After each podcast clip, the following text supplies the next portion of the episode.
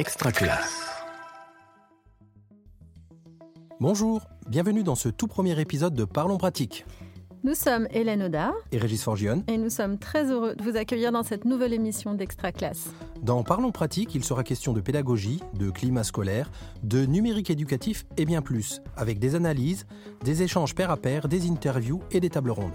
Avec vous, nous allons explorer les enjeux éducatifs dans toutes leurs dimensions grâce à des invités qui vont nous apporter éclairage, point de vue et expertise. Notre ligne de conduite Être au plus près de vos préoccupations et besoins. Que vous soyez enseignant ou en passe de le devenir, CPE, chef d'établissement, parents ou partenaires de l'école, vous êtes tous les bienvenus à notre table. Pour ce premier épisode, et au vu de la situation depuis bientôt un an, le sujet était quasiment tout trouvé, l'enseignement hybride. Jusque-là, l'hybridation relevait encore de l'avant-garde pédagogique. Elle est aujourd'hui, pour le meilleur et pour le pire, le quotidien d'un grand nombre d'enseignants et d'élèves. C'est ce bouleversement que nous allons essayer d'appréhender avec notre invité. En tant qu'enseignant de lettres, il pratique l'hybridation depuis plus de 10 ans. Son leitmotiv, on peut créer de la présence et un lien pédagogique de qualité malgré la distance, ou peut-être même grâce à elle. L'hybridation pour réduire les distances, c'est le thème de ce Parlons pratique aux côtés de Jean-Michel Lebeau. Bonjour Jean-Michel. Bonjour à vous. Jean-Michel Lebeau, avec euh, Ivoire, vous proposez depuis une douzaine d'années à vos élèves un projet de création littéraire hybride à plus d'un titre, hein, puisque vous combinez du présentiel, du distanciel, du synchrone, de l'asynchrone, mais aussi du clavier, du crayon, des productions individuelles, collectives, du travail accompagné et autonome. Euh, bref, au vu de tout cela, quelle serait votre définition de l'hybridation? Euh, ma première réponse, c'est j'ai envie de dire je ne sais pas. En tout cas, quand j'ai lancé le projet Ivoire, je ne savais pas ce que c'était que l'hybridation. Je ne connaissais même pas le mot. Le projet Ivoire, c'est de l'hybridation un petit peu sauvage, empirique, euh, artisanale. Euh, je sais en tout cas ce que n'est pas l'hybridation. L'hybridation, ce n'est pas contrairement peut-être à certaines idées reçues, ce, ce n'est pas de l'enseignement à distance, comme vous le disiez à l'instant. C'est au contraire chercher à articuler le présentiel et le distanciel, chercher à les relier, chercher à les organiser euh, de façon complémentaire et euh, parfois simultanée. L'hybridation, ce n'est pas non plus, et c'est une autre confusion qu'on fait parfois, de l'enseignement bimodal. C'est-à-dire, ce n'est pas un professeur qui euh, fait cours devant une partie de sa classe et qui se filme et qui diffuse en direct ou non euh, son cours à destination des élèves qui sont chez eux. Euh, c'est un dispositif qui a été testé pas mal de ces dernières semaines, mais qui me semble avoir des intérêts pédagogiques assez limités. L'hybridation, je pense que c'est vraiment repenser globalement son enseignement pour euh, imaginer des activités euh, différenciées et complémentaires, comme vous le disiez, à la fois en présentiel et en distanciel, à la fois en mode synchrone et en mode synchrone. Alors, juste peut-être insister sur le fait que l'hybridation, ça ne s'improvise pas. Le projet Ivoire, vous l'évoquiez, est mené depuis une dizaine d'années à Brest. Or, l'essentiel de ce projet, pour euh, simplifier, c'est un blog, mais en fait, les activités se déclinent sur d'autres euh, espaces numériques. Un blog où les élèves publient régulièrement leurs écrits d'appropriation, des œuvres euh, littéraires qu'ils lisent, des écrits numériques, des écrits créatifs ou recréatifs. Jean-Michel, est-ce que vous pourriez donner un exemple très concret de, c'est, extrêmement riche tout ce qu'on trouve sur Ivoire, effectivement, comme vous le dites, mais peut-être un exemple très concret pour les auditeurs? Oui, tout à fait.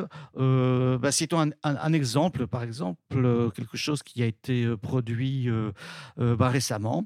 Nous étions dans l'étude de la pièce de Jean-Luc Lagarce, Juste la fin du monde, qui est une pièce au programme du français en première. Et j'ai invité les élèves à mener deux activités. D'une part, à créer des comptes Instagram pour chaque personnage de la pièce et à les faire vivre, à publier sur ces comptes Instagram des euh, images légendées qui essaieraient d'éclairer l'intériorité des personnages et en particulier ce que les personnages n'arrivent pas à dire dans, j'ai envie de dire, la vie réelle de, de la scène, euh, puisque la, la pièce pose la question de ce que l'on peut dire ou ce qu'on ne de ce qu'on ne peut pas dire, y compris à ses proches.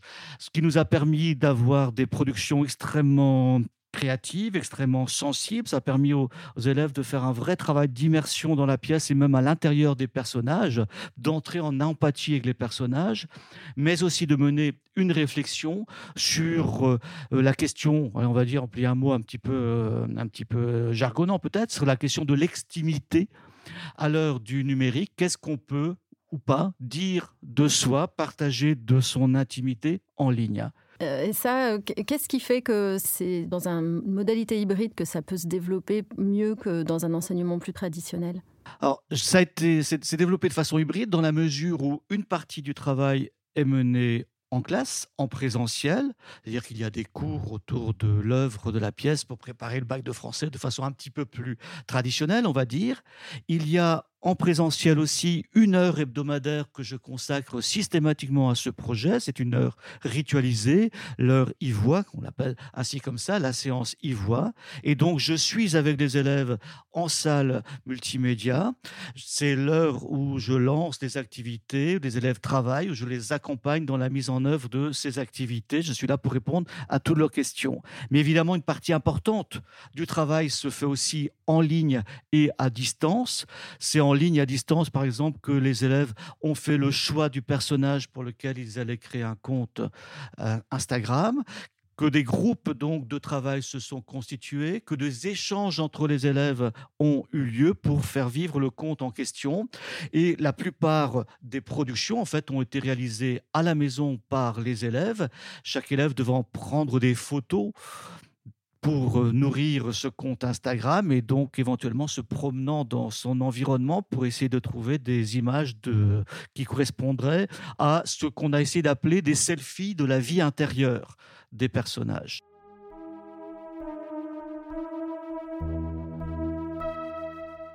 Et donc, en suivant vos projets, on est, frappé par la présence que vous arrivez à créer avec vos élèves et entre eux. Quels seraient les fondamentaux, les points de vigilance que vous pourriez proposer aux enseignants qui nous écoutent pour créer ce cadre? Oui, je crois que vous l'avez évoqué tout à l'heure. Hein, vraiment, l'enseignement hybride, ce n'est pas créer de la distance. Au contraire, essayer de créer de la présence au maximum, c'est essayer de réduire les distances. Euh, ça suppose un, un, double travail important, me semble-t-il. Les points de vigilance, c'est d'une part la scénarisation, d'autre part l'accompagnement. Alors du côté de la scénarisation, ce que je veux dire par là, c'est qu'il s'agit de structurer les activités, les tâches, les missions confiées aux élèves. Euh, c'est un vrai euh, défi parce que je crois que l'enseignement hybride nous invite encore plus que l'enseignement traditionnel à mettre les élèves en activité, à concevoir des activités, à confier des missions aux élèves, euh, et puis à les aider à structurer leur travail autour de ces activités. Euh, exemple pour y voir, c'est ce que j'évoquais à l'instant. Hein. Il s'agit pour moi d'essayer de rapprocher les élèves d'une littérature qui est parfois assez difficile, assez éloignée de leur univers euh, culturel. Euh, et je les invite du coup à participer, à entrer dans les œuvres, à mener de l'écriture créative ou recréative, des pratiques transformatives des œuvres, de l'écriture interventionniste, comme on dit aussi parfois, à comment dire, à concevoir une, une littérature participative comme il existe une encyclopédie, participative, euh, évidemment fort connue. Alors j'ajouterais que de mon point de vue, le, pour cette scénarisation et pour ces activités, le numérique libère bien des possibles, pour peu qu'on accepte d'aller chercher les élèves là où ils sont, pour peu qu'on exploite euh, leurs outils personnels, les smartphones, pour peu qu'on exploite euh, leurs pratiques numériques euh, informelles, je parlais tout à l'heure des réseaux sociaux, pour peu qu'on exploite aussi la textualité numérique qui est désormais multimodale, et donc qu'on les invite à mener des créations, des formes d'écriture à l'école qui ne soient pas simplement faites de mots, comme dans une copie de, de bac, mais qui soient faites de mots, mais aussi d'images, de sons, de vidéos, euh, d'hyperliens, etc., etc. Alors vous parlez d'une scénarisation précise des, séquences, mais vous parliez d'un deuxième point de vigilance euh, à garder en mémoire? Oui, je crois que c'est l'accompagnement des élèves qui est très très important dans le cadre d'un enseignement hybride. Euh, on ne peut pas laisser les élèves livrer à eux-mêmes. On a vu, ça a été dit au moment de cet enseignement à distance de crise qu'on a vécu au printemps 2020, combien il y a eu du décrochage. Cela dit, d'ailleurs, on ne parle pas non plus trop de la capacité de l'enseignement présentiel dans nos classes en autobus a généré du décrochage scolaire et de l'ennui. Mais il y a une clé, je crois, outre la, les activités motivantes à mettre en place, c'est d'être le plus présent possible auprès des élèves, c'est de multiplier avec eux les interactions et les rétroactions en se faisant disponible, en se faisant bienveillant, en les invitant eux-mêmes à formuler leurs difficultés, à expliciter euh, les procédures pour mieux les acquérir certainement. Alors c'est pour ça qu'il y a certainement un travail très important d'autonomisation des élèves à mettre en place. Ça veut dire trouver un juste équilibre, un équilibre évolutif, je crois, entre le, le guidage et la liberté, entre l'étayage et le lâcher prise. Ça veut dire par exemple que pour ce qui me concerne dans le cadre d'Ivoire, il y a systématiquement des consignes de travail, il y a des tutoriels techniques pour bien s'emparer des outils, il y a un calendrier de travail extrêmement précis et c'est dans ce cadre-là que les élèves ont à disposition sur notre plateforme, notre cuisine, notre cuisine du projet. C'est dans ce cadre-là que les élèves vont pouvoir développer petit à petit leur liberté et leur autonomie. J'ajoute d'ailleurs que l'accompagnement à mettre en place, c'est aussi un accompagnement non pas simplement du prof à destination des élèves, mais un accompagnement des élèves entre eux. Il faut susciter des interactions entre les élèves, créer des communautés apprenantes, favoriser des projets coopératifs. Et ça, ça se fait et en classe et à distance.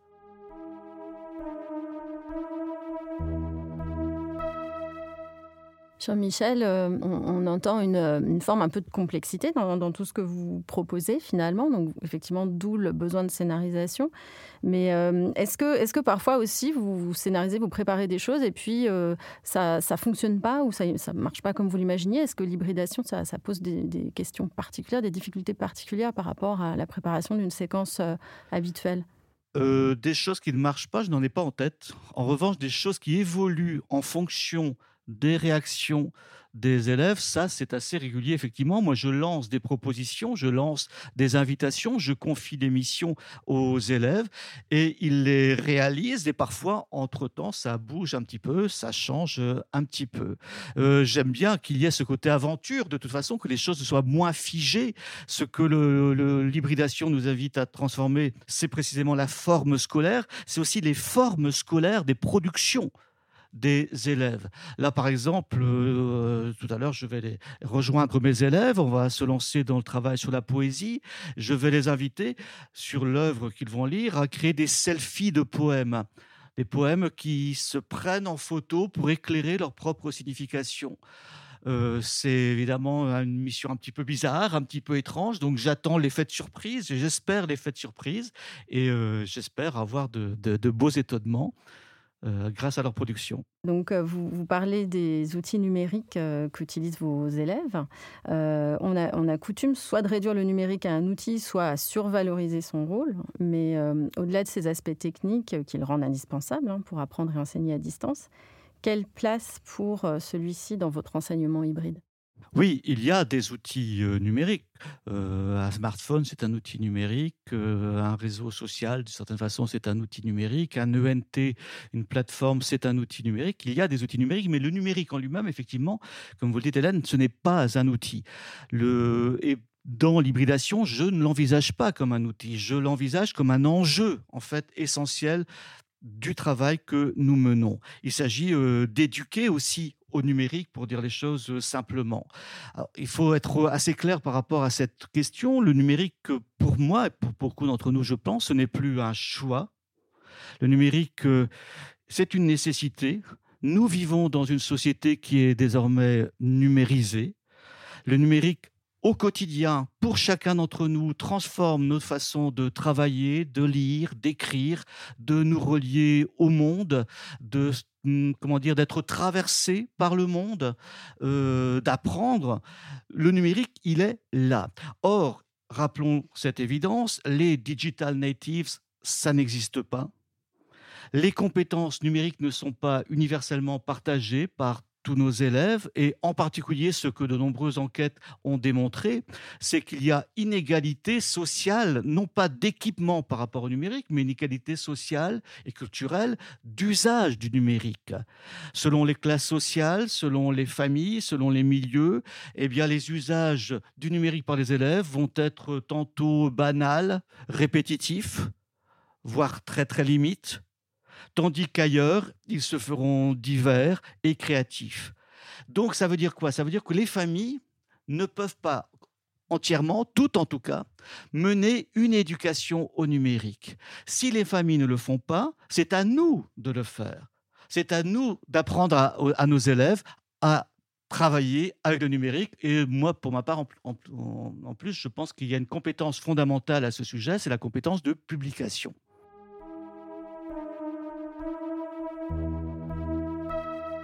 Alors justement, Jean-Michel, euh, encore une fois, dans cette obsession d'amener du, très concret euh, aux enseignants, auditeurs qui nous écoutent, concrètement, qu'est-ce qu'on fait dans, la classe, dans un projet comme Ivoire, pour amener ces compétences qu'ils ne peuvent pas recevoir euh, dans leur milieu familial? Oui, alors on apprend à publier, comme je le disais à l'instant. Je vais juste insister sur ce point parce que c'est sans doute une, devenu une compétence majeure.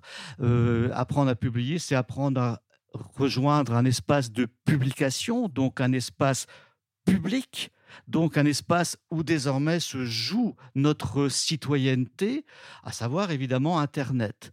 Apprendre à publier, ça veut dire quoi? Ça veut dire concrètement le faire déjà c'est pas, je crois, en donnant des cours, des leçons théoriques sur ce qu'on doit faire ou ne doit pas faire en ligne, qu'on va transformer les pratiques des élèves.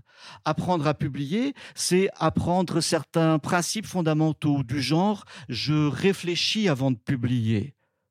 Je réfléchis avant de publier. Ça veut dire prendre le temps avec les élèves en classe de réfléchir, j'ai quelque chose que je dois publier, comment je vais faire pour que cette publication soit la plus belle, la plus intéressante possible?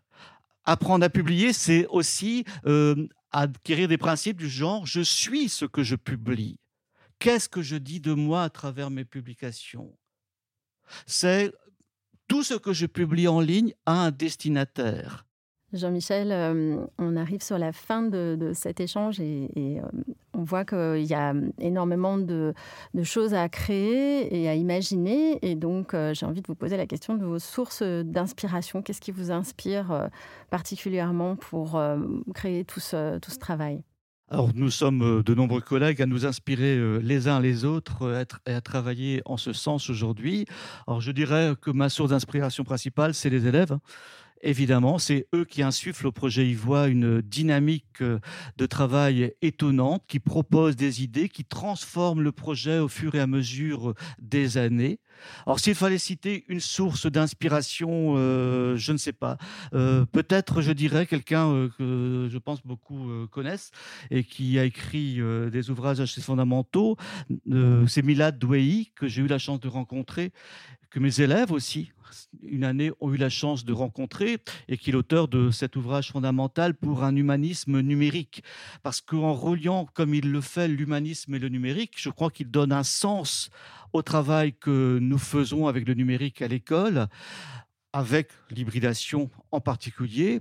Relier l'humanisme et le numérique, c'est bien dire que nous sommes en train de vivre une révolution de l'écrit à la hauteur de celle qui a eu lieu au moment de la révolution de l'imprimerie. Euh, c'est nous dire que si l'imprimerie, le livre imprimé, a diffusé la lecture, aujourd'hui le numérique démocratise l'écriture. Et que c'est une chance pour nous, enseignants, professeurs de lettres en particulier comme moi, que cette démocratisation de l'écriture pour amener encore plus nos élèves à écrire, à écrire mieux, à écrire aussi autrement, à développer des capacités à entrer dans les textes pour les annoter et même les recréer, à faire de, la culture non plus simplement un patrimoine de sacré à admirer, mais une culture vivante dans laquelle les élèves peuvent jouer un rôle, sur laquelle ils peuvent agir. Et c'est en ce sens aussi que je crois que Milad ce qui nous indique, c'est qu'il faut dépasser l'opposition entre l'homme et la machine pour réhumaniser le numérique. Et dans ce qui m'intéresse, moi, dans cette hybridation, c'est bien cela, c'est la relation que l'on va créer entre le prof et les élèves, entre les élèves et la littérature, entre le livre imprimé et le numérique. C'est cette relation qui est au cœur des choses. Réhumaniser le numérique. J'aimerais qu'on reste sur cette, euh, sur cette expression-là pour conclure cette émission. On a, je pense, euh, avec Hélène, eu la chance de vous avoir pour euh, prendre de la hauteur sur ces questions de, société numérique et d'hybridation dans, l'éducation. un grand merci Jean-Michel Lebeau. Merci à vous. Si vous êtes curieux de découvrir les productions concrètes, encore une fois, des élèves de, de, Monsieur Lebeau, nous invitons vraiment à les consulter sur le, le blog Ivoix. Vous trouverez les liens et d'autres propositions de référence dans les notes qui accompagnent cette émission. Merci beaucoup Jean-Michel Lebeau d'avoir échangé avec nous aujourd'hui. Merci à vous de m'avoir offert cette possibilité. Je crois que c'est très important de, faire le récit de ce que l'on fait euh, les uns les autres, et y compris d'amener les élèves à raconter ce qu'ils font, ce qu'ils apprennent. Et euh, merci de m'avoir aidé aujourd'hui. L'hybridation pour réduire les distances, un épisode Parlons pratique préparé avec Aurélie Dulin et animé par Hélène Audard et Régis Forgione. Montage et mixage Bababam. Coordination de production Luc Taramini et Hervé Thury. Directrice de publication Marie-Caroline Missire. Retrouvez-nous sur extraclasse.réseau-canopé.fr ou sur votre plateforme de podcast favorite et abonnez-vous pour ne rater aucun épisode. Une production Réseau Canopé 2021.